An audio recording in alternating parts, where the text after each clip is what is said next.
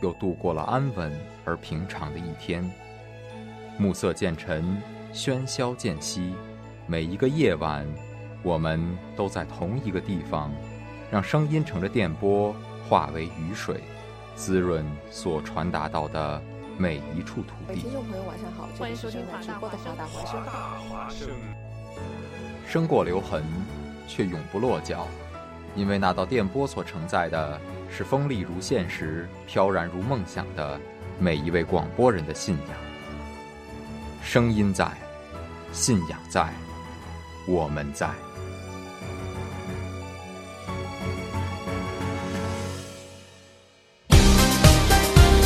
大家好，这里是正在直播的网罗天下。大家好，这里是正在直播的网罗天下。谁学我说话？好了好了，我们还是继续说节目。嗯，好的，我们来看一下今天的第一条新闻。著名歌手乌力涛涛近日宣布，他不会这么轻易的狗带。今天即日，著名主持人乐嘉在录制节目。All right, let's take you to Oregon now, where armed protesters have taken over the headquarters 不能说第三者那个女人不要脸，或者怎么着，说这个男人同那就让新闻联播和您一起传承着一生一世的爱和事件发生在法国巴黎北部。哎，怎么回事？瞎吵吵什么呢？一点儿规矩都没有。这这六六六爷，那您说这规矩是什么呀？麻溜的，赶紧搬好小板凳，给我听今晚的网络天下去。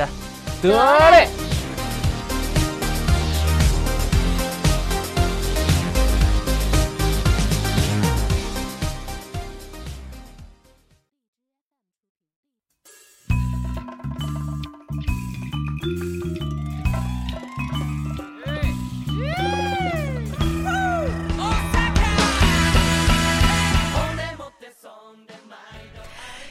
又到了熟悉的周三晚上，现在是下图时间八点零三分，这里是华大华生正在直播的网罗天下，我是主播毛毛，我是直播考拉。你直播考拉，哎呦，对，说错了，我是，不好意思，有点太激动了。没事儿没事儿，嗯、你看我们今天放了一个这么这么欢快的音乐嘛，就是想让大家在这个 midterm 的过程当中能够听我们的节目，然后放松一下心情。对，没错，毛毛，你有什么 midterm 吗？这个星期？我 midterm 在下下周，哦，所以对，那其实还算比较轻松的，其实也也呃还有两个星期呢，所以 你越这么想，就越到最后一刻才会学习。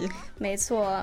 考拉这个星期有三个 midterm，天，就是对有点紧张。那反正现在已经结束了吗？哦，还没有结束，还没有吗对，其实是结束了两个，然后还有一个在周五。天哪，考拉加油！嗯，我会加油的。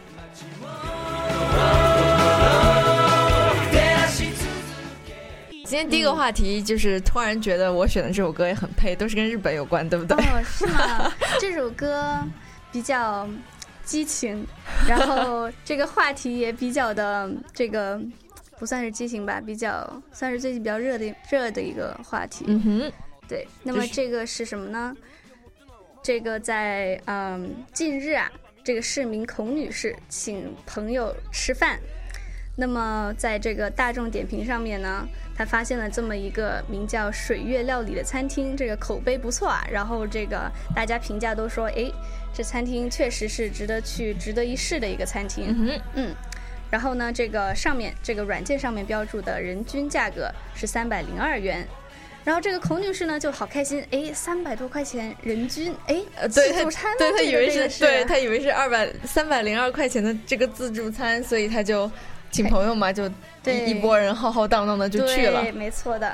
那么去了之后呢，哎呀，好开心呀，三百多块钱一个人，大吃大喝，这个对，点的都是最贵的。对，吃的非常的爽。结果呢，这个酒足饭饱之后呢，结账的时候顿时就傻眼了。对，这个账单啊，最后是一万四千五百三十五元，一万多块钱一顿饭呢，。远远不是，就是远远超过了他当时想的，就是三百零二三百零二一个人人均，嗯，对，所以当时就是这么一拨人呢，听到说这居然不是自助餐，都大家都有点傻眼了。对，对然后，所以当时网友其实一开始不知道具体情况的时候，也觉得就是。这这怎么可能说吃个吃个自助餐也要吃个一万多？所以就是在大家刚开始一开始看这个新闻的时候，就会脑子里面就会已经定下了，这是个自助餐，这是个嗯没错日料，然后这又是个呃人均三百零二块，所以大家会突然觉得啊一万四简直是超级不合理。对，所以大家可能这个网络上大家还不清楚发生什么的时候，都说哎这个店家是不是有点黑心呀？嗯专门把这个菜单的价格提高，然后就专门这个。嗯，去坑这个孔女士一行对孔女士，然后就无辜的孔女士一行人，没有错。反正当时就是大家都非常不解。那么吃这个饭为什么会这么贵呢？这个、其实，嗯，其实也是孔女士自己的问题，因为大家都知道，就是这个，我相信大家都用过这个大众点评，在国内的时候，嗯，就是你虽然能看到，就是旁边的这个人均消费是三百零二，但这只是就是每就是吃过的人。的一个就是平均值，并不是一个最低值，也不是一个最高值，对，只是说你如果估计你要花多少钱在这吃的话，那给你一个可以作为参考的一个数字而已。没错，孔女士当时可能是呃是误解了这个数字的这个意思啊，嗯、它并不是这个餐厅给的自助餐的服务。就假设比如说在大众点评上面选这个麦当劳，嗯、去看一下，它上面也会显示有人均多少多少钱。但是大家都知道，这个麦当劳并不是一个自助餐的这个餐厅，所以这个孔女士可能是当时大意没有看清楚，或者是一看到这个餐厅又很棒，然后这个价格又比较三百零二人均，然后加倍这个、嗯、这个激动冲昏了头脑。对吧？对，没错。嗯，在就是孔女士报把这个事情报道给记者以后呢，记者也去做了采访。然后这个这个这个水月餐厅真的是觉得莫名其妙，我们从来也没有做过自助餐呀。对，水月呃 水月料理表示很无辜呀，真的是很无辜。对，对他们他们也把这个自己的这个呃菜单拿出来了，每一份都是明码标价。对，而且并没有说就是是以自助餐的形式提供。大家都知道，如果是自助餐的话，你一进去就首先这个餐厅的格局就不一样。对，而且在自助餐的话，一般是入就是一开始就会说好多少多少人一位。对。那么这个孔女士当时也没有询问过、嗯、这个嗯餐厅的服务员也没有就是说说哎这个到底是不是自助餐，因为其实菜单都在那明码明码标价的，对，并不会说哎这个是。自助餐，所以就造成了这个事情。可能孔女士自己也没有就是仔细的翻阅这个菜单，然后并没有看到就是旁边这个单独标出来这个价格。对，没错，这个他们当时这个水月料理啊，更是在这个事情发生之后呢，在微博上面发了非常多的这个呃关于这个事情的这个说明啊。嗯对他们甚至把这个呃这个结账单全部都拍出来了。对。那么当时经理是说呢，因为这个客人消费的比较多，所以还给了九折的优惠。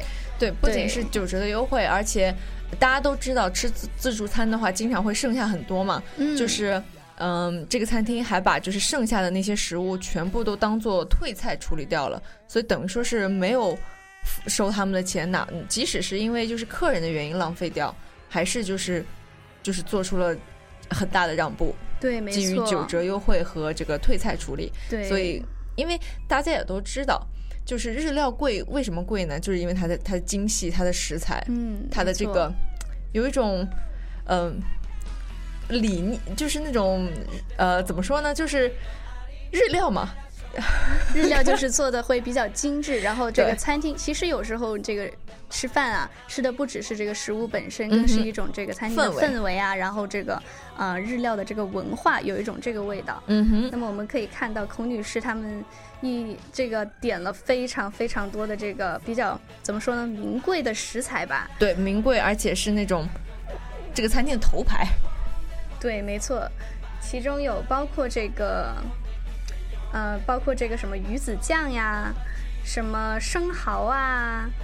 这个刺身拼盘都是几百块钱一个这一种，嗯、所以这个量又比较多，所以最后这个一共到一万多块钱也不是什么非常出奇的事情。对，而且而且这个这个餐厅它的很多食材，像我们像在给餐厅打广告一样，其实并没有，有一点这种感觉。这呃，如果是好的日料餐厅的话，就是这个食材不仅是就是师傅的做菜手法、嗯、一定要非常的就是。呃，精良，嗯，不知道这个词是不是该是不是该用在这儿。同时，这个食材也是非常的金贵，要么是从日本直接运过来，要么也是选的就是最上等的材料。哦，对，那么这个可以看得到，这个水月料理 虽然又觉得有点像在做广告，不过他们这个呃在微博上面发的很多的图片啊，都是可以看得出来，他们这个菜品是属于算是比较好的。嗯哼，对，而且就是嗯、呃网上也有这关于他们餐厅这个单独的单独的那种单篇报道。表示哦这个这个餐厅是，呃，名字是为什么怎么取的，也是什么大师点的，哦然后它的这个，呃，是呃这个主厨是一个什么样的背景，然后他们的这个菜品是怎么怎么研究出来的，还有他们这个，嗯、呃，这个食材是每一个食材都是从呃哪里哪里哪里运过来的，所以就写的非常的详细，就可以看出来就是这个餐厅。嗯，对于就是他们盛出来的这个食物是非常的有自信，而且是食物也是非常的棒的。对，没错。所以这样看来，都不知道这个事情对于他们餐厅来说是一个好事还是坏事。可以说是个好事。嗯，好事就是说，在这个网络上啊，许多人都说，哎，这个。呃，都站队，网友们纷纷站队啊，都说支持这个，说这个餐厅啊，并没有做错什么。嗯、然后呢，并且表示。这个孔女士是在免费的为他们做宣传，对对对，所以说可以说，虽然这个餐厅好像这次亏了这么一些，但是就从孔女士和这个媒体在这件上这件事上就是下的功夫来看，这个餐厅已经被打了无数次的广告。嗯、呃，没错，对吧？对，特别是在网络上啊，也是。这个非常多的网友说，下次去对想想去想去试一试，对吧？想去试一下，因为因为他们俩就是把这个菜单不不是菜单，就是呃也可以算是菜单和这个最后的账单都全部剖出来了嘛。大家一看到这个、嗯、这个菜品，哇，看着看着就想去，看就想去试一下啊。对。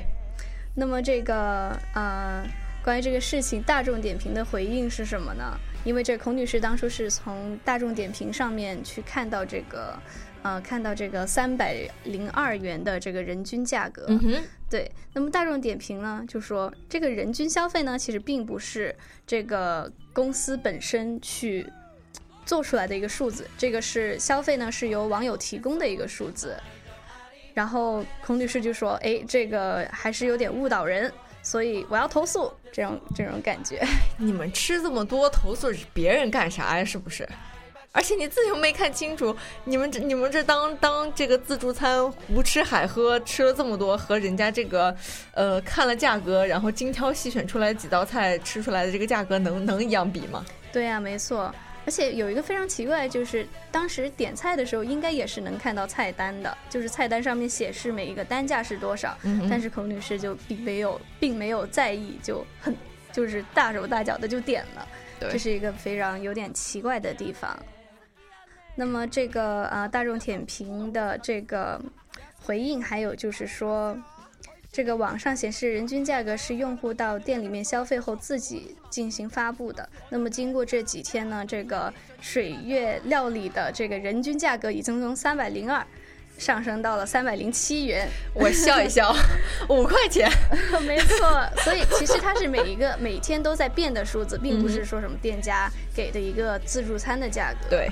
没错，所以说，嗯，大家出去吃饭嘛，就是，呃，看这种点评 app 呢，虽然能够帮助自己有一个对于这个自己消费有个大概的了解，同时呢，也不能完全就是依靠这些东西，因为毕竟，嗯，也有一些不靠谱的成分，所以大家还是要在这个自己去吃的时候，不仅要品这个菜的好坏，同时呢，也要注意看这个价格，不要。第一是，嗯，确保自己不花冤枉钱；其次是避免这个商家多收你的钱，因为确实有这种黑心商家，对吧？就是青岛大虾一盘三千多，对的，没错，这个是真的是有点离谱了，对吧？对，所以说，嗯、呃，有的时候是确实是因为商家的关系。像什么三十几块钱是不是一盘是一只虾的价格？对，所以最后吃出来是这么多。呃，像这种确实是嗯非常的不合理。但是像水月呢这种情况，我觉得确实餐厅本身是没有做错，而且嗯有一点还是让我觉得有点奇怪，就是餐厅在说，就是在问到餐厅的时候说，呃，如果客人有嗯、点太多的东西，你们这个服务员会做相相关的提醒吗？嗯，没错，就是他们的服务员的回应说是当时说孔女士并没有，并没有觉得他们就是他们觉得孔女士一行人并没有点过多的食物，所以他们并没有进行提醒。但是呢，我们也可以从就是回应中看到，孔女士一行人当已经是当自助餐吃，但是还是剩下了很多的食物，嗯所以而且因为剩食物，所以他们嗯做了退菜处理嘛。所以说，服务员在，我觉得服务员在这个提醒方面还是有一些欠缺的。对，没错，特别是这个，虽然说十个人，然后一万多块钱，也许17，嗯、也许在他们看来是比较合理的一个价格，但是，嗯、就是一次一顿饭吃一万多块钱，这个服务员还是应该说，嗯、给顾客提醒一下，说这个每一个是每一个这个餐的单价呀，或者是怎么样，应该是提醒一下。如果有提醒的话，可能最后也不会这个造成这么这么大的一个事情。嗯，嗯，对，没错。好，那我们今天这个话题就先说到这里，还是给大家继续带来一首好听的歌曲。这首歌是什么呢？这首歌是来自周杰伦的《告白气球》，希望大家喜欢。我们一首歌之后回来。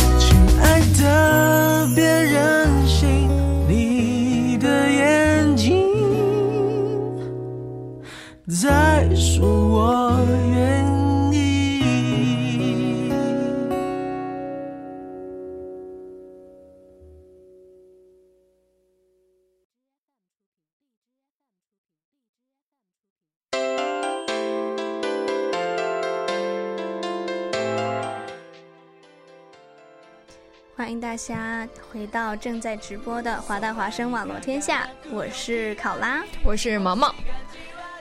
这一时段我们来说点什么呢？说一个不是非常好的事情，是关于这个动物伤人的事情。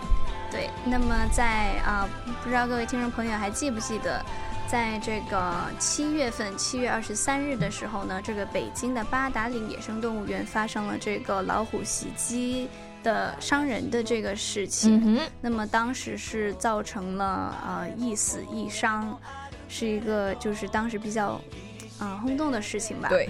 那么在两个月之后，也就啊、其实算是这个女士这个受伤的对当事人这个女士呢首次发声啊，所以呃他的这个回应也是在媒体上激起了比较大的这个风波。风波，对，没错。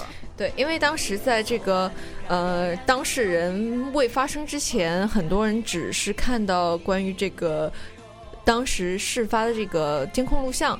当时的这个监控录像显示呢，是这个呃事发的这个女当事人下了车以后，在副驾的位置上被在副驾的这个车门这个对车门之外还没有就是上副驾的时候，被这个老虎扒住了后肩膀和腰，然后就是一直往后拖走。对，拖到了这个视频看不到的地方。对，然后呢，呃，这位当事人的母亲下车想要救把女儿从虎口救下，结果不幸被老虎这个咬死。对，没错，这是一个非常非常不幸的事情。那么当时这个事情一出的时候呢，这个媒体报道的都说是这个呃伤者叫做赵女士，当时说是她跟这个老公吵架，嗯哼，然后呢就这个不顾不顾这个又呃这个动物园的这个告示，就私自下车，所以造成了这个悲剧。对，对，嗯，而自从这个赵女士开始发生了以后，她表示自己绝对不是在和老公吵架，而是因为会晕车。嗯，在经受了这一连串的事情之后呢，这个赵女士现在是因为也是被老虎袭击了嘛，所以她是面部神经受到了这个损伤，而且呢还要重就是重新练习这个咀嚼的能力，而且因为他们就是还有一个孩子嘛，所以在嗯送儿子上幼儿园的时候都需要戴着口罩，而而他也要经受这个非常大的精神的打击，因为自己的母亲因为为了救自己而不幸去世。嗯。同样，他的孩子也是呃经历了这一整件事件，偶尔还会就是突然对自己说妈妈被老虎吃掉了这种。你想想看，就是一个孩子，幼儿园的孩子在看到这种就是呃自己的奶奶或者是外婆被。被老虎杀死，然后母亲又被老虎袭击，这种事情简直是可以说是创伤。对对对，可能他以后长大以后，可能再也不想见老虎，这都是有可能的。对，没错。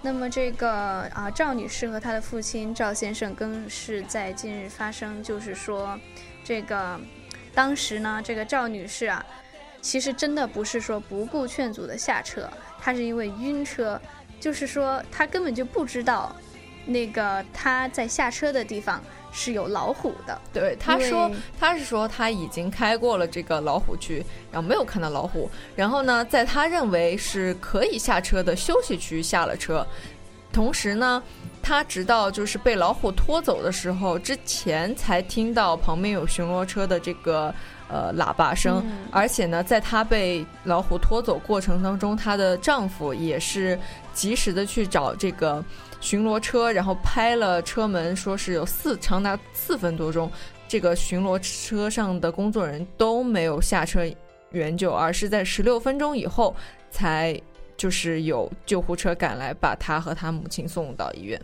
哦，这个样子。那么这个赵女士，她的之前也曾经说过，就是她的面部有这个长达二十厘米的疤痕，然后因为这个，呃，对脸的这个怎么说呢？对容貌有这个影响吧，嗯所以说就是以后是需要进行这个整容的。对对，然后反正这个事情真的是对这个家庭都有着非常大的这个这个伤害。嗯哼，嗯。然后现在呢，这个赵女士他们一家是说，准备向这个动物园索赔索赔两百万的这个金额。对他们其中，呃，索赔的理由呢，包括第一是园方的这个设置非常不好，因为有的时候一会儿能下车，一会儿显示可以下车，一会儿显示不能下车，一会儿又显示可以下车，所以呢，对于游客来说，首先这是一个非常大的园。而且呢，是因为是自驾的项目，所以在没有非常详细的这个指示标的情况下，非常容易对游客造成误导。所以他们在认为可以下车的地方下了车，而造成这起惨剧。其次呢，他们在买票的过程当中，这个售票员并没有和他们详细的就是告知。入园以后的这个路线应该怎么走是吗？还是不仅是路线怎么走，而且是这个注意事项，只是提到了投手不能伸出窗外，其他对于哪些地方是可以下车，哪些地方不能下车是一概未提。所以他们认为这个售票员在通知的方面也有一定的责任。再次就是对于营救方面，在她的丈夫，在这个赵女士丈夫向。这个呃，巡逻巡逻人员进行求救的时候，巡逻人员并没有下及时下车救助，而只是进行长时间的按喇叭这样的方式来驱赶这个老虎。所以，呃，园方的解释呢是说，在这种情况下，因为他们的巡逻人员也并没有带任何的这个防护工具，以及就是。呃这个枪就是那所谓的电枪、麻醉枪之类的东西，对，并没有携带这些物品，所以他们的人如果下车也会有危险，所以他们是不允许下车的，而造成了就是呃赵家人的误解，觉得他们没有进行这个营救，而且呢，嗯，有一个疑点在，就是赵女士后来发现，就是嗯，在这个八达岭野生动物园向警方和就是医院就是进行。通报的时候，并没有说这是一起老虎伤人事件，而是用了一个其他的用了一个其他的理由，所以他们觉得这个嗯赵女士一家人觉得这是非常蹊跷，所以觉得一系列这样的情况，所以他们向园方索赔一呃两百万，但是园方呢非常的不认同，他们觉得我如果赔偿你纯粹是因为道德，我只愿意赔你大概好像是七十五万。所以七十五万是出于道义是吗？对，出于道义，只允许赔七十五万。所以他们还在进一步的协商，而且，嗯，记者想要求证当时的这个，呃，在巡逻车上的这位工作人员。其实中国最大的一个问题就是，一旦出事儿，这个人要么就是临时工，要么就是呃刚被辞退，就是就是这种情况用来逃避责任，不给就是这个。不把这个真实的事件展展现给这个大众面前。诶，所以当时他们也说是临时工的事做的这个事情。他们没有说临时工，但是拒绝让拒绝透露是吗？拒绝让这个记者去采访当时去接触当时这个当事人。哦，那这样是有一点奇怪的。对。那么这个动物园这边说的这个解释啊，其实怎么说呢？听起来也有一点的道理，就是说。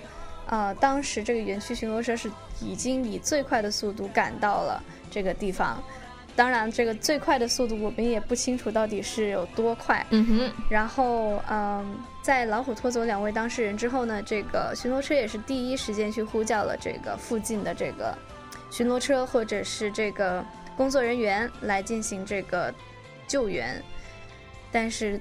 就像毛毛刚才说的一样，这个工作人员本身也是一条生命，不可能就随便的下车。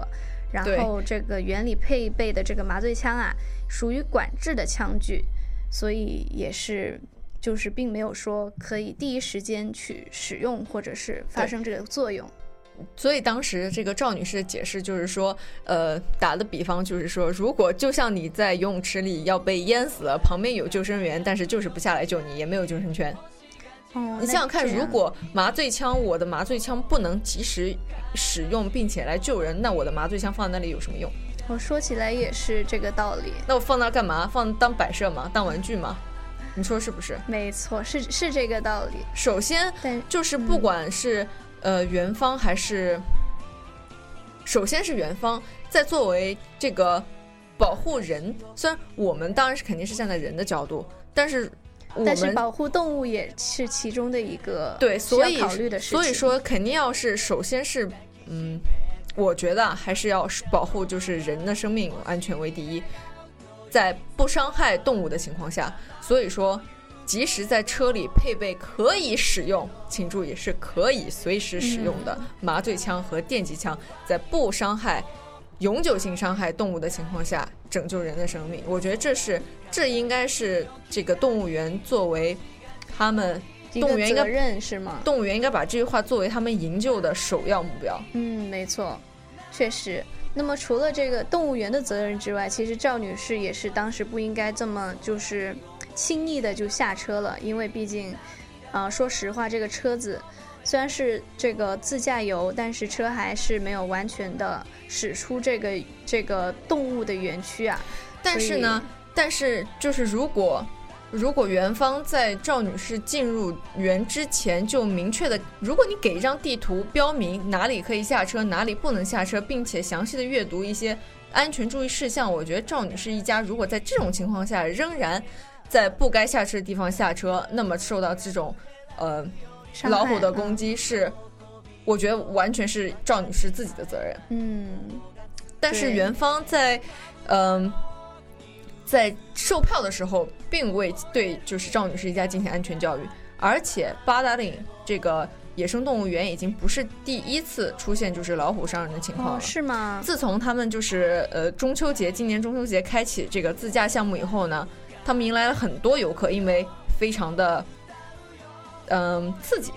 就是对自驾游是吗？自驾游对于这个游客来说，能够亲密接触野生动物，非常的刺激，也是他们就是最热门的一个一个项目之一。但是呢，像老虎伤人这个这个这个事情，不仅仅是嗯、赵女士这一次在一二年的时候。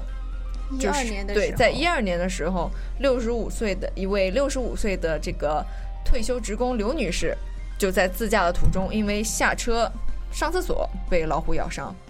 哇塞，对，而且就是，呃，也也就是推出过自驾游项目的这个秦皇岛野生动物园也出过事，是一年前一五年的时候，也是自驾游的女游客在下课的时候下车的时候受到老虎攻击，最后不治身亡。哦，那这样的事例其实还挺多的。嗯哼，对，但是但是我还是就是奇怪，就是说，如果就是大家在自驾游的时候都知道自己已经在这个这个动物园区了，就是身边都是这个野生的，就是不是在笼子里面的动物，就是为什么还要去，比如说下车去小解呀，或者就就是离开这个车里面呢？，但是但是其实不仅仅是自驾游项目，不仅仅是自驾游项目，这个这个动物园，像嗯有的游客在有一次报道当中，有一个游客他爬到就是，嗯、与其就是相邻的这个野长城误入了这个东北东北虎园区，而这种事情呢这种事情发生了至少两到三次，而一共造成了两个人被老虎咬死。哇塞，那那这个就不能说是动物园责任，因为他是游客是自己爬到这个野长城，就自己爬进去的。对，而且吧就是有一位巡逻员在猛兽区下车的时候，也是被老虎咬死。哎呀，这样的事情真的，所以说，嗯、像我觉得像在在呃欧美国家，嗯这种自驾游项目就做得非常好。首先，他是他们是不能让就是你没有完全没有受过任何培训和安全教育的游客单独进入这个园区。如果你要是让游客单独进入园区，首先你要保证在这个整个路线当中不同的点，你要保证有工作人员驻守，任何情况都立马就会有人知道。其次，就像欧美做的一样，就是是由工作人员坐带，就是开一个大巴车，然后这个大巴车呢周围是有这种，呃，不是全封闭的，是有那种就是栏杆的，然后是这种、嗯嗯以以这种方式，然后带领所有的游客在这个受过培训的这个工作人员的带领之下集体进入。呃，这样这样听起来是会比这个国内的一些这个动物园听起来是要安全很多。对，而且而且中国人很多时候会有一个毛病，就是说，嗯、大家都会说嘛，规矩是死的，人是活的。哦虽然说不能下，车，那我下一下也不会怎么样，大家都会有这种心理。没错，我就是犯违规一下也不会怎样，但是就偶尔一下子，说不定就会出什么大的事，情。说不定就到就落到你头上了。对，就像比如说这个地铁上面写着，比如说不能抽烟呀，不能随地这个吐痰呀之类的事情，其实就算有这个告示牌，有一些人还是会照做不误。所以这个确实每一个人都要这个给自己提个醒。不怕万一，只怕一万。就万一这个事情真的就发生在自己身上，吃亏的始终是自己。你说这个动物园向动物园索赔，金钱是可以就是回来的，但是失去的人是回不来的。对，嗯，所以说，嗯、在刘女士，不是是是刘女士，对，是是赵女士，对，对赵女士，赵女士在嗯起诉了这动物园以后呢，嗯也上庭了，法院呢划分了双方的这个呃责任比例，就是园方呢嗯是承担百分之二十的责任，哦，那剩下就是都是赵女士的责任吗？剩下的嗯对应该是赵女士这样。对，动物园呢是承担承担这个嗯、呃侵权的责任，但是如果他能够证明自己是呃按就是按职责管理的话，那么他可以不用负责任。但是明显可以看出，这个这个案例里面，动物园首先有很多做的不对的地方，嗯，首先对猛虎的管理不够不够好，对，没错。我能够随便翻一个墙就能进东北虎园。那这这这是什么动物园？没错，是不是？所以而且这个东北虎园真的是不敢想象，这个当东北时掉下虎园是你想翻就能翻的吗？是多么绝望呀！就直接就掉到了一群老虎中间，然后可能就真的是直接就就这样对去了。其次就是园方的这个安全措施、安全教育没有做好。哦，没有给地图或者就是给这个足够的工作人员去指示这个大家应该怎么就做，就花时间光卖票了，对吧？就觉得反正也出不了事，这种感觉是吗？对。然后第三就是他们没有把这个园区规划的更合理，导致不管怎么样，你这个没有人员驻守，你这个巡逻车没有及没有能够营救的工具，这都是不可接受的。而且当时营救的也，呃，虽然说是元方做出了这个最快的这个，最就是说营救的速度是已经是最快的了，但是还是就是说是过了十几分钟之后，所以其实并不是特别的及时。那么对这个。确实，我当时就是考拉，当时是去了这个黄石国家，就在美国的黄石国家公园。当时呢，其实我也会有看到有这个野生的，比如说牛啊，然后熊啊，在路上。但是呢，其实，在入门的时候，就在入口的时候呢，这个当时这个工作人员是给了一张地图，然后上面有说哪一个部分是会比较有这个野生动物的，然后并且很就是非常严肃的跟我们说过，说这个如果看见了动物，千万千万不要去接近它，特别是这个牛。然后还有呃，就是熊这个体积比较大的动物啊，千万不要去接近它，不要尝试去喂食。嗯就算是小的动物，比如说鹿啊，其实它也是非常有攻击性的，而且它们都是野生的，所以就算看起来它们好像就是弱弱小小的，但是但是其实也是很有攻击性。对，没错，对我们虽然常说美国人就是，嗯、按照这个规定，一直一直都是按照规定，按照规定，嗯按照规定，按照这个程序走，觉得他们就是死板的这种愚蠢。对，但是有的时候就是这种死板的愚蠢能够保证没有就是伤害 没有买卖就没有伤害，不是保证没有这个人身安嗯全、是吗？accident 中文怎么说？呃，事故没有意外发呃生。意外，对，没错。所以这个大家出游的时候啊、特别是去这个动物园啊，对，要提醒一下大家，这个还是小心为上。对，首先是哪怕园方没有做好他们自己的责任，自己也要把自就是自己要把自己的生命保护好。对，没错。哪怕元芳不在乎你的生命，但是你也要在乎你的生命。对呀，对吧？毕竟命是自己的呀。对，对吧？好，嗯，那我们就再进一首歌，进一首歌后继续我们的最后一个话题。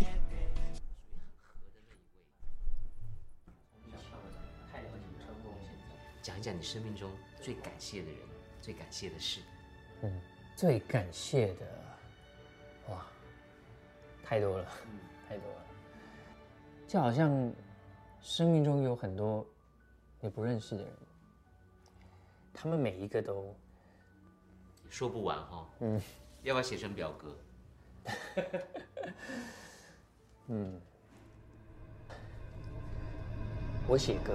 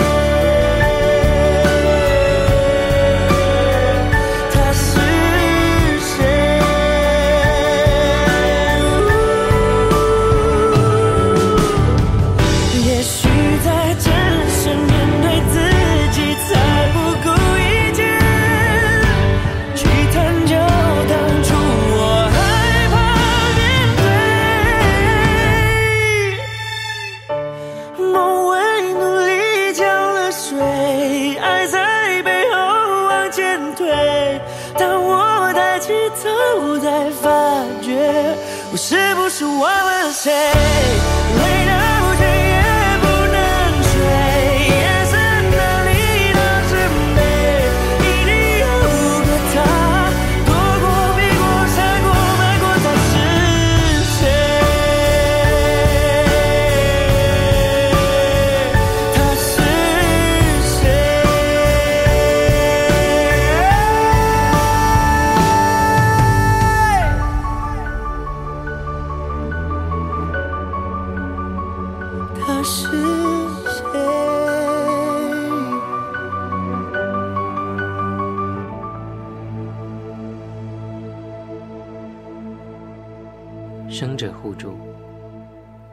宇宙最渺小的一个神，正巧和那个最伟大的同名，他们叫谢谢。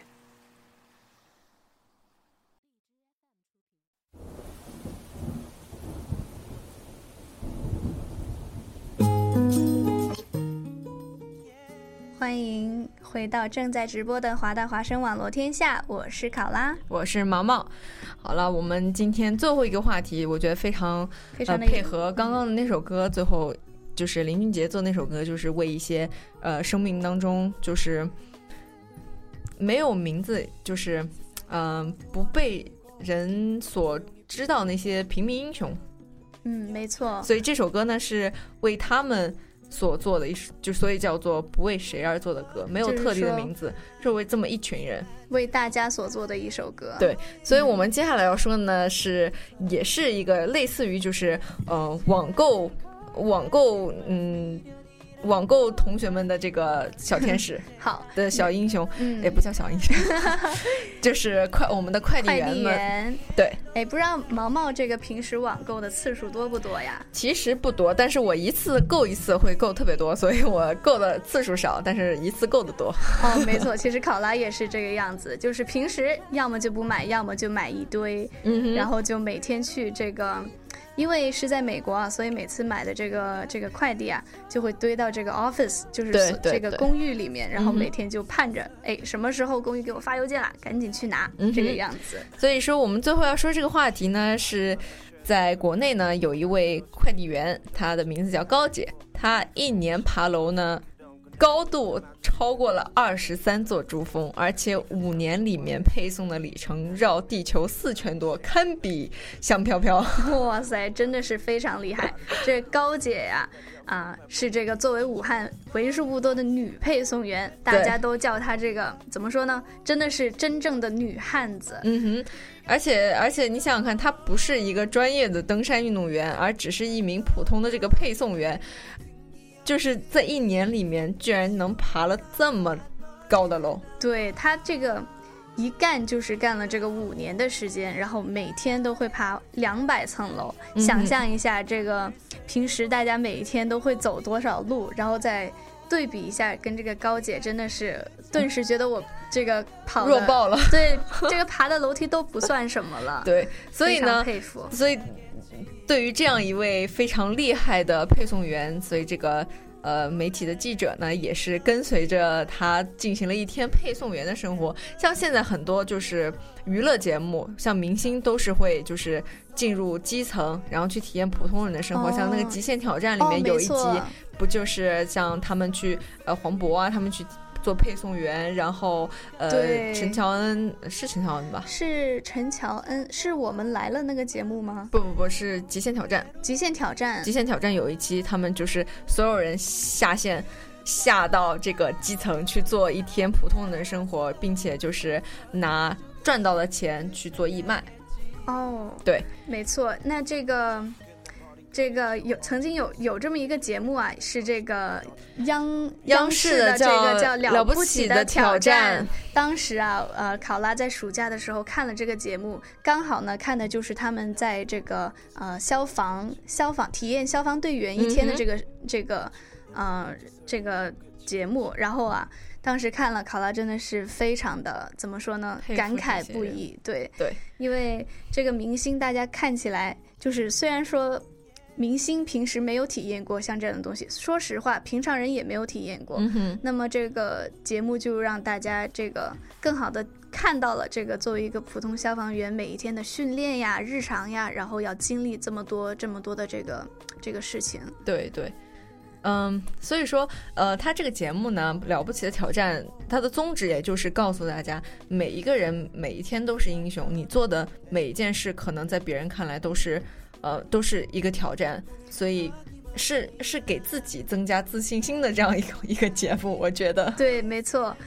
呃，考拉记得当时那个在节目里面有一集是这个小岳岳岳云鹏，嗯、他当时去挑战这个矿下的这个工作人员，嗯当时啊，这个小岳岳真的是哭出来了，因为他觉得在这个这个大家都知道，这个地下这个煤矿啊是非常的黑，然后呢。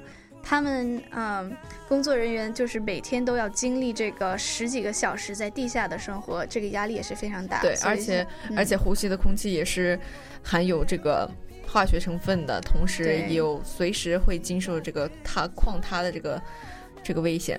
对体力的要求也非常大。对，那我们回到这个女配送员高姐啊，这个她从每天早上七点呢就开始配送了，所以嗯，一早上别说就是他已经干了五年了嘛，所以一早上、嗯别说就是。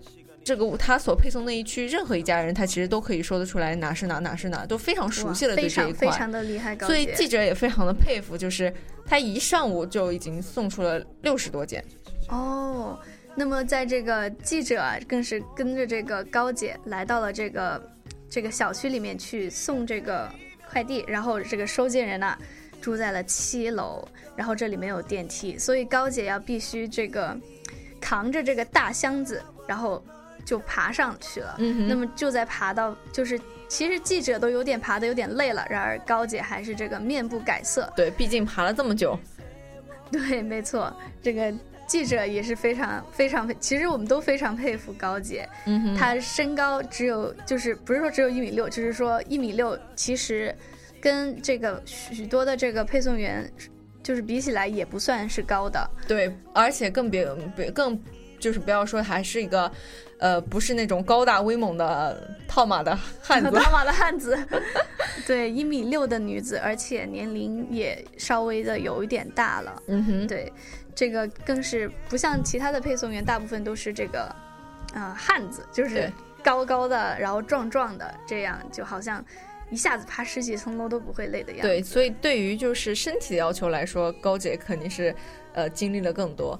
而且你看，现在已经是十月十九号了，离离离双十一就还有不到不到一一个月月的时间了，好兴奋啊！对，像这个马云爸爸这次双十一这个典礼，以前都没有双十一那种晚会，这次马云爸爸有钱了，开始做双十一晚会了。你知道他请来谁作为就是表演嘉宾吗？请来了是 Katy Perry 吗？没错，他有钱到水果姐都被马云爸爸折服了。哇塞，不知道这个以后马云爸爸还会请来什么样的人呢？对，可以可以感觉说，像双十一、双十二，在国内就像美国超级碗那种感觉，就是对就全民疯抢。对，而且是真的是疯抢，就是说无论是就是什么样的东西，然后就完全啊、呃就是去到那个网上面都是没货的。对对，所以说，尤其是在双十一之后，这个快递员们的工作要变得更辛苦了。像这个快递也是成堆成堆的送，而且他们要保证在多少多少天之内送到，而且还不能就是送错嗯、送不能送错这个物品，也不能有损坏。对，没错。那这个在这个国内的双十一啊，有点像这个在美国的感恩节这个黑五黑色星期五，不知道对各位听众朋友有没有听说过？它其实跟这个双十一非常的像，就是说每一个店家都会在这个感恩节之后的这个星期五呢，送出特别特别多的优惠折扣。然后呢，通常在美国的话呢，呃，在星期四晚上的十二点，这个每一家店都会就是说把自己的店门打开，然后然后大家就可以进去抢购了。对，所以所以感觉有一点不同，像中国人可能更懒，就更喜欢在家点点点点鼠标，像美国人是亲自抬到门口，然后是用身体在在在在拼，在真的是在抢为了抢为了为了一台讲减价的电视大打出手，对不对？经常有这种情况是这个像国内像在国外，可能很多人不用。就像我们吧，我们如就是有了这个对比，才会觉得就是美国的快递员虽然辛苦，但是因为人力贵的原因，哦但是因为人力贵的原因，所以嗯就是并没有像国内快递员那么敬业，对不对？对，没错。而且经常是他本来能送送三次，就送一次就不送了。对，这个考拉也试过这样的情况，就是很多时候，比如说这个邮件啊，在国内也许就是非常多的是这个叫什么盗就是他会送到你家门口，然后你要签一个名，这个样子才算确认你签收。嗯然而在美国啊，并不是这样，很多时候就扔在门口就走了真的是这样。呃，考拉有一次，因为考拉现在是住在外面，所以这个有一次特别的好笑，这个快递员啊，把这个物件放在我们家地毯的下面，以为这样别人就看不到，然后 像掩耳盗铃一样。对，没错。然后考拉一回到家，看到这个地毯下压了个，就是真的是地毯在那个箱子的上面，就有点，哎，不知道应该用什么样的不知道快递员 当时在想什么。对，所以说呢，呃，不管是中国还是美国，两边的快递员都非常的辛苦，都是为了呃大家购物的愉快，付出了自己辛勤的劳动和汗水。对，这个快递员都是了不起的英雄。对对，所以说，大家在嗯，像冬天啊，尤其是冬天和夏天这种极端天气里面，如果有快递员来给自己送东西的话，哪怕就是不递杯水，不递上毛巾，嗯，能说一句就是谢谢，就是感谢一下他们辛勤的付出吧。对，相信他们会非常非常的感动的。对，当然，在美国可能有可能你很经常时候是碰不到快递员。哦，对，因为他们把这个邮件啊、放到放到你家门口门口，就消失了，然后敲两下门就走了。对，没错。不管怎样，呃，希望大家购物愉快，然后也祝，哎，不，也不是祝，希望快递员们就是能够呃继续啊对，能够继续为我们服务，然后谢谢他们的辛勤劳动。然后今天的节目就到这里，就要跟大家说再见了。希望大家继续关注华大华生的其他节目，我和考拉好啦，就这样跟大家说拜拜。然后我们下一下周见没错，嗯大家拜拜，祝大家期中考试都能考出好成绩。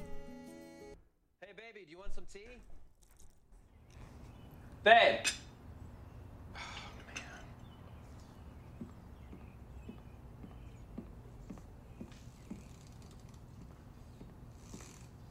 just gonna hang around all day?